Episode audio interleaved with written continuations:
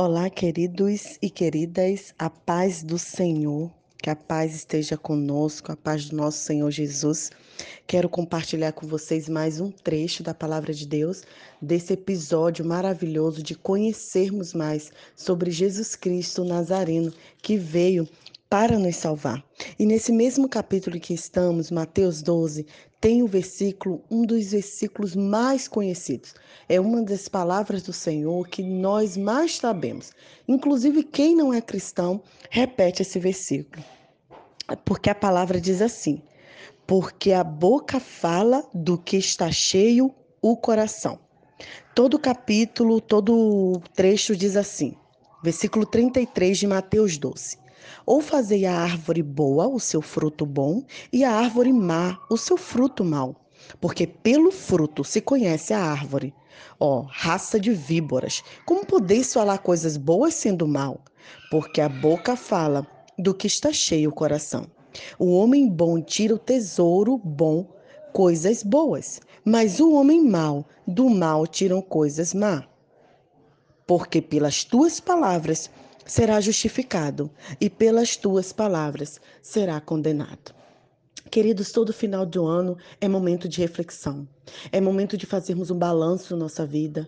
É momento de olharmos mais para dentro de nós e menos para o outro. O menos para julgar e mais para nos avaliarmos. E eu quero perguntar: onde temos colocado o nosso coração? Onde temos colocado a nossa vida?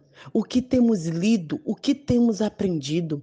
Porque tudo que a gente absorve, tudo que a gente lê, aprende e vê, é o que nós vamos expor.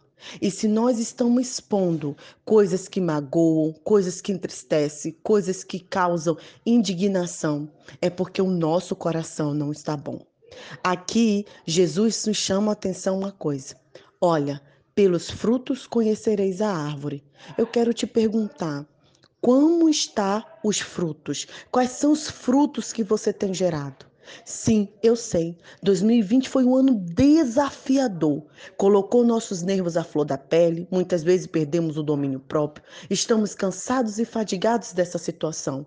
Muitos de nós perdemos emprego, muitos têm que ficar isolado de fato dentro de casa, outros já não obedecem os regulamentos dessa pandemia que estamos vivendo. Mas dentro de todo esse contexto eu quero perguntar a você: como têm sido as suas ações? Como tem sido e como você tem feito para agir? Pense nisso. Jesus nos chama a atenção. Onde você tem colocado o seu coração?